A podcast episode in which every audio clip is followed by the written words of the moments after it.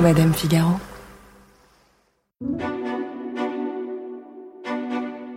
Il fut un temps où Camilla était sans doute la femme la plus détestée d'Angleterre. Un temps où les Anglaises la poursuivaient avec leur caddie dans les supermarchés et où les Britanniques et le monde entier, en fait, défendaient Diana, l'épouse trompée, la mère parfaite. Camilla a peut-être un temps regretté d'avoir croisé la roue du prince Charles, mais elle ne l'a jamais montré.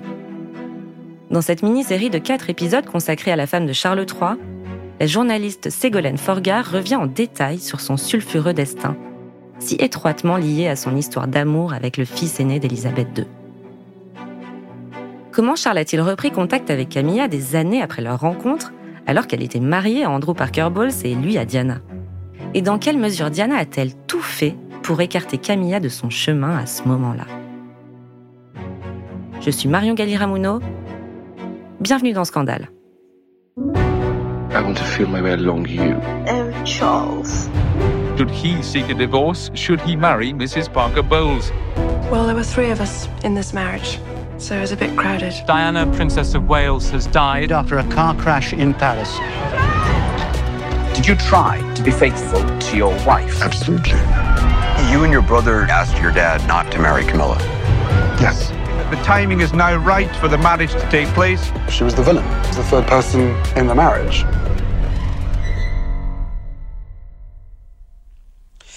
Do you think Mrs. Parker Pensez-vous que was a Madame factor Parker Bowles ait joué un rôle dans l'échec de ce mariage? Well, there were three of us. Eh bien, nous étions trois dans ce mariage, donc il y avait un peu de monde. Elle est assise, les jambes sagement croisées dans son salon de Kensington Palace. Diana, les yeux baissés, s'entretient avec le journaliste de la BBC, Martin Bashir. Le brushing est impeccable, ses yeux soulignés de noir et ses joues légèrement rosies. Ce soir du 20 novembre 1995, trois ans après s'être séparée de Charles, Diana lâche une bombe et confirme publiquement les rumeurs d'infidélité de son mari. Aussitôt, les médias désignent la coupable. Son nom Camilla Parker Bowles. En vrai, ça fait plusieurs années que les médias spéculent sur cette trahison. Et là, sur la BBC, Diana le confirme. Oui, Charles avait une maîtresse. Camilla devient dès lors persona non grata. Pire, la femme la plus détestée du royaume. Son crime? Avoir entretenu une relation extra-conjugale avec le prince Charles et avoir fait souffrir Diana. Pourtant, si on remonte quelques années en arrière, on a l'impression que Charles s'est investi dans sa relation avec Diana. Juste après leur mariage, le 29 juillet 1981, ils s'installent ensemble au palais de Kensington. Et l'on dit que Charles est resté fidèle à Diana les cinq premières années. Mais la tentation n'est jamais loin. Le week-end, le couple princier roule jusqu'à leur résidence de campagne, étrangement proche de la propriété des Parker Bowles. Mark Roche, biographe et auteur de la chronique Lettres à Buckingham dans les colonnes du Point, nous raconte la relation qui unit à l'époque le prince et la princesse de Galles au couple Parker Bowles. Selon le calendrier, quand Camilla épouse Andrew Parker Bowles, la relation avec Charles est terminée. Ils se voient en amis, les couples se fréquentent, mais il n'y a euh, plus de relation intime. Alors, on a dit que la veille du mariage de Charles et de Diana, Camilla euh, avait passé la nuit au palais de Buckingham. Il n'y a jamais eu la moindre preuve.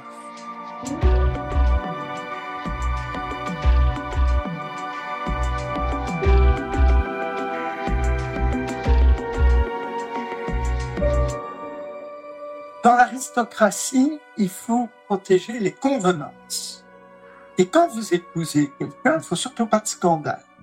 Vous devez d'abord faire vos deux enfants, et puis après, deux ou trois, mais généralement deux, et puis après, chacun mène sa vie de son côté.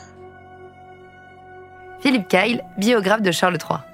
Il y a eu euh, toute une partie, donc on va dire de 1980 à, à, à 1986, donc au début du mariage de, Charles et Diana, où ils ne se voyaient plus. Ils se seraient parlé qu'une seule fois. Charles l'aurait appelé pour lui annoncer que Diana était enceinte de William. Et donc euh, il y a eu une période où ils ne se voyaient plus. Donc euh, au début du mariage, où euh, on peut imaginer effectivement que Charles a essayé de, de faire marcher ce mariage avec Diana. Puis ils se sont revus à partir de 1986 et donc voilà certains des biographes anglais disent qu'effectivement, euh, parfois le week-end, euh, Diana sortait par un portail et Camilla rentrait par l'autre. Donc il y a eu tout un, un quotidien, effectivement, euh, à organiser et de la manière la plus discrète possible.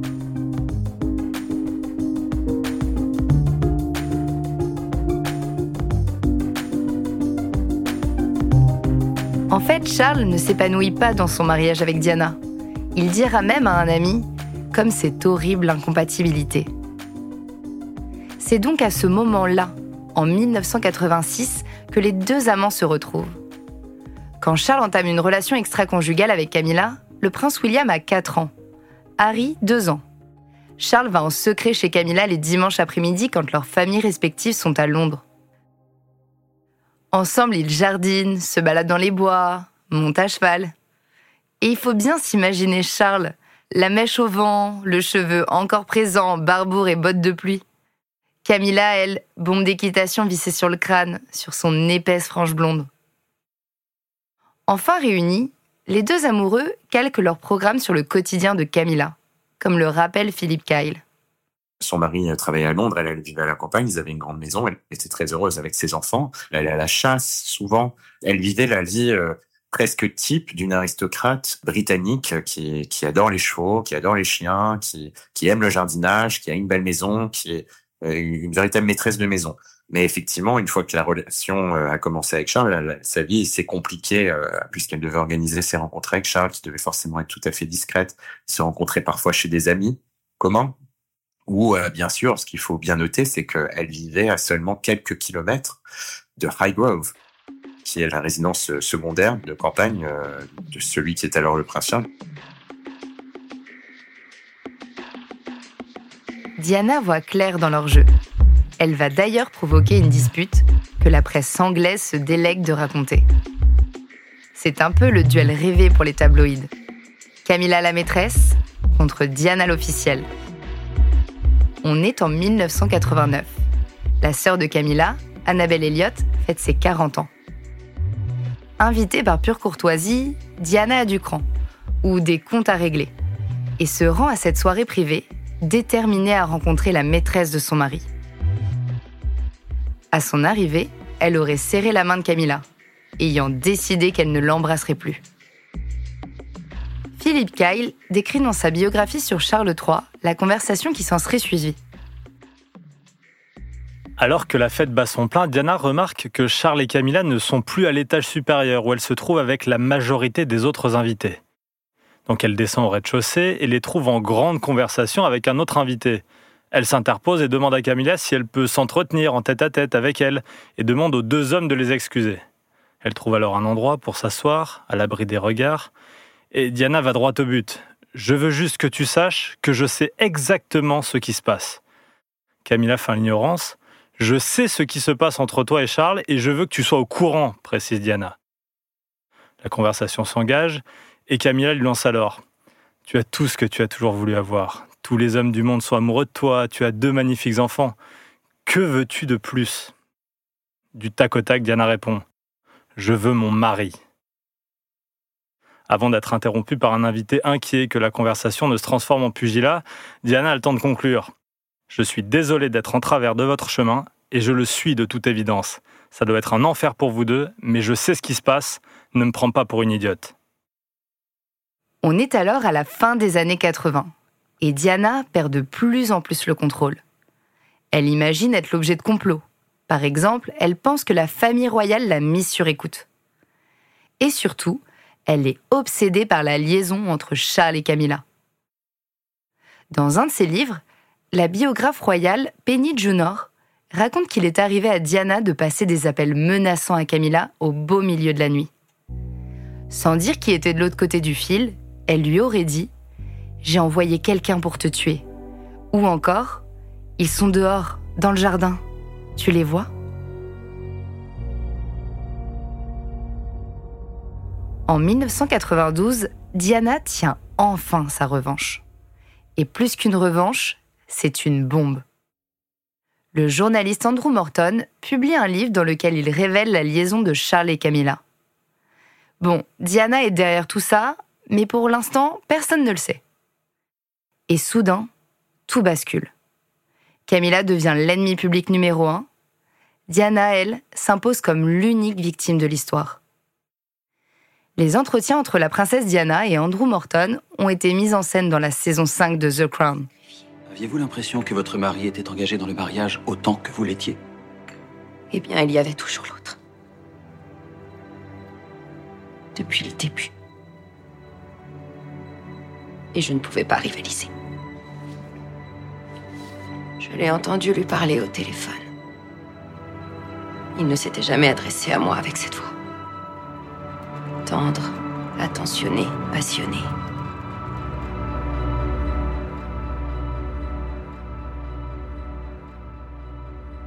Mais l'ultime coup de poignard de Diana, c'est son interview à la BBC face à Martin Bashir, dont je vous parlais au début de l'épisode. Pensez-vous que Madame Parker Bowles ait joué un rôle dans l'échec de ce mariage? On est en 1995 et on entend cette fois-ci Diana, la voix calme et déterminée, frôlant même le sarcasme. Eh bien, nous étions trois dans ce mariage, donc il y avait un peu de monde. Lorraine Rosewarne, chercheuse à l'Université de Melbourne, explique comment cette interview a ensuite construit la figure médiatique de Camilla Parker Bowles.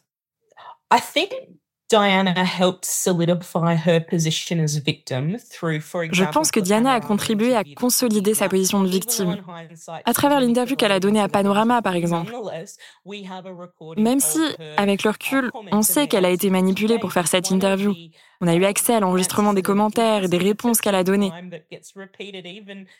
Mais l'une des réponses qui est restée dans le temps et qui est encore répétée des décennies plus tard est celle où elle commente le fait qu'il y avait trois personnes dans son mariage. En disant ça, elle désigne Camilla Parker Bowles, sans la nommer bien sûr, mais en la pointant du doigt, car tout le monde savait. Il y avait déjà des spéculations dans la presse sur le fait qu'elle et Charles avaient une liaison secrète. Mais aussi, en donnant cette interview, elle renforce sa position de victime en se présentant comme la femme qui a été trompée. Il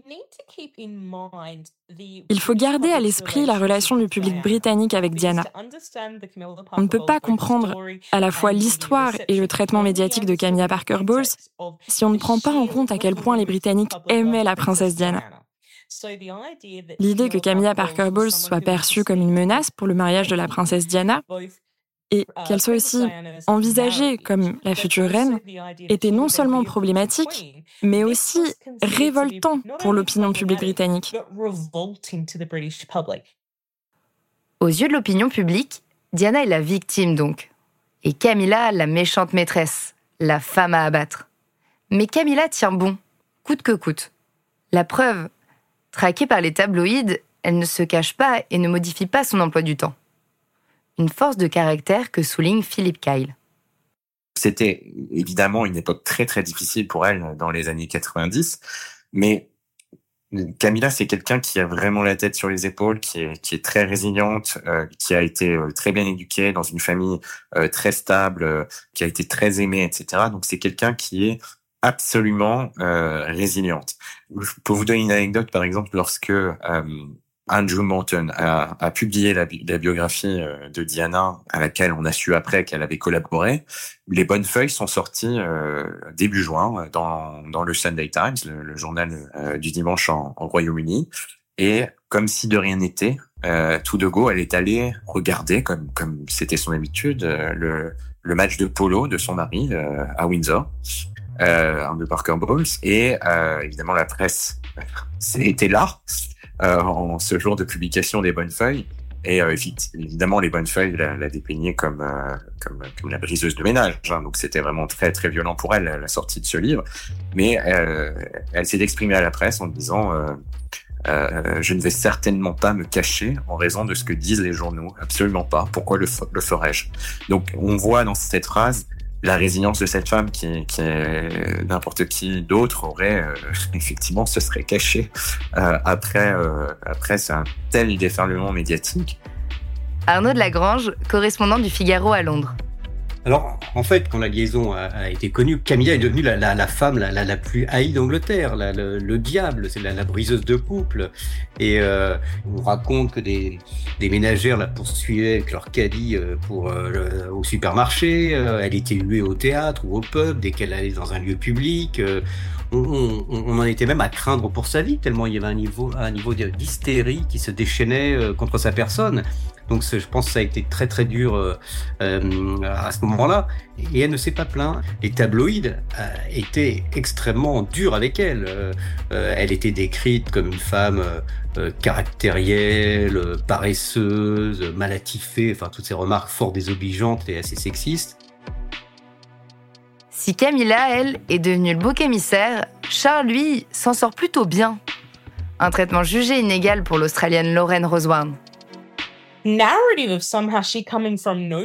récit selon lequel Camilla serait venue de nulle part et l'aurait mystérieusement séduit ne résume pas correctement l'histoire. Mais à cause de ce cliché selon lequel les femmes seraient des tentatrices et les hommes des victimes de leur partie génitale, Camilla a été dépeinte comme la méchante dans cette histoire et Charles comme une sorte d'imbécile incapable de résister à ses charmes. Cette image de la méchante maîtresse, elle colle à la peau de Camilla. Et c'est loin d'être anodin. Plus qu'un adultère, c'est tout le sexisme d'une société qui s'exprime ici.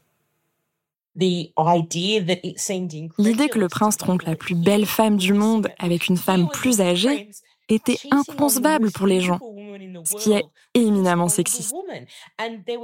Ce sont nos stéréotypes sur la beauté et sur le type de personne avec qui un homme serait infidèle qui ont fait que c'était inconcevable. Le cliché veut qu'il la trompe avec quelqu'un de plus jeune et de plus attirant, ce qui n'était pas le cas ici. Camilla Parker Bowles n'était pas féminine dans le sens où nous pensons que la féminité consiste à être hyper féminine et glamour. D'où cette référence constante au fait qu'elle soit un garçon manqué, qu'elle passe trop de temps avec les animaux. Mais aussi, et c'est un autre aspect de la couverture médiatique, cette allusion au fait qu'elle soit ménopausée. L'idée qu'elle soit ménopausée la vidait aussi de sa féminité. L'idée qu'il s'agissait d'une femme qui n'était plus fertile, qu'on comparait à un cheval et qu'on traitait de garçon ajoutait encore plus à l'incrédulité, au fait de se demander mais pourquoi Charles l'aurait choisi, elle, plutôt que Diana? Donc, si l'on rejette autant Camilla, c'est peut-être aussi qu'elle ne correspond pas autant aux standards de beauté de l'époque que Diana. Est-ce que le contraire aurait changé la donne? Sans doute. Le fait qu'on dise qu'elle était plus âgée et qu'elle n'était pas glamour était un élément qui revenait sans cesse dans les médias. Même si j'imagine que les médias d'aujourd'hui seraient toujours aussi critiques, j'ai envie de croire qu'ils seraient moins focalisés sur son apparence, alors qu'à l'époque, ils l'ont été d'une manière si cruelle. Car cette préoccupation pour l'apparence de Camilla Parker Bowles, en comparaison avec celle de Diana, était un aspect redondant dans les articles des tabloïds.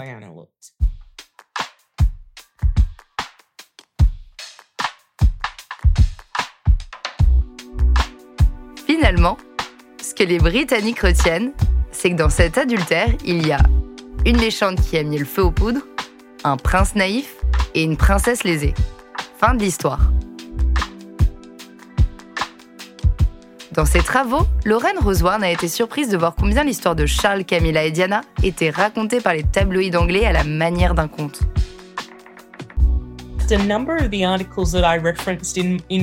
Un certain nombre d'articles cités dans mon travail font référence à elle comme étant une méchante sorcière. Il y a des citations où elle est décrite comme une belle-mère maléfique, où les journaux la présentent de la même manière qu'une méchante dans un conte. Et donc, ce tableau, cette idée d'une princesse littéralement trompée par une marâtre maléfique, a laissé le public britannique perplexe. Et je pense que cela met en évidence la manière très caricaturale dont on parle des femmes âgées, en particulier dans ce genre d'histoire. Sauf que dans cette histoire, la princesse ne triomphe pas. Le 9 décembre 1992, la séparation de Charles et Diana est officiellement annoncée devant la Chambre des communes via un communiqué de Buckingham Palace. Le palais de Buckingham annonce, avec regret, que le prince et la princesse de Galles ont décidé de se séparer. Leurs Altesses royales n'ont pas l'intention de divorcer et leurs positions constitutionnelles ne sont pas affectées. Cette décision a été prise à l'amiable et ils continueront tous deux à participer pleinement à l'éducation de leurs enfants. Après de longues négociations avec Élisabeth II, sa mère, Charles a enfin réussi à mettre fin à ce mariage. Camilla, elle, est toujours mariée. On pourrait se dire que tout le monde va détourner les yeux, laisser les deux amants tranquilles. C'est bon, c'est fini. Mais c'est sans compter les tabloïds britanniques. Un mois seulement après l'annonce de cette séparation, une vieille conversation téléphonique entre Charles et Camilla ressurgit. Et son contenu va profondément choquer le peuple britannique et faire trembler Buckingham Palace.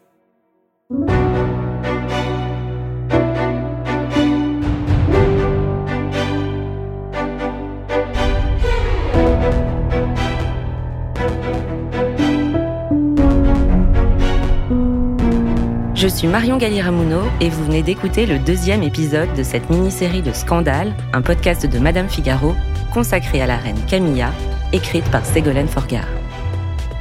Camille Lamblot a été chargée d'enquête et Fanny Sauveplan a apporté son aide à la production. À la prise de son, François Duval. Thomas Rosès a fait le montage, la réalisation et le mix de cet épisode. Il a aussi arrangé certaines des musiques qui ont toutes été composées par Jean Thévenin.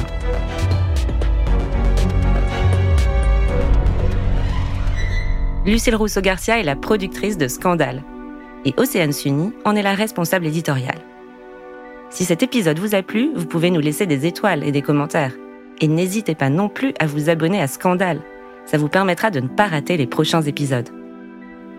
La semaine prochaine, on revient sur l'événement qui a changé à jamais le cours des choses, mais aussi sur la très stratégique opération séduction mise en place par les Windsor pour redorer le blason de Camilla.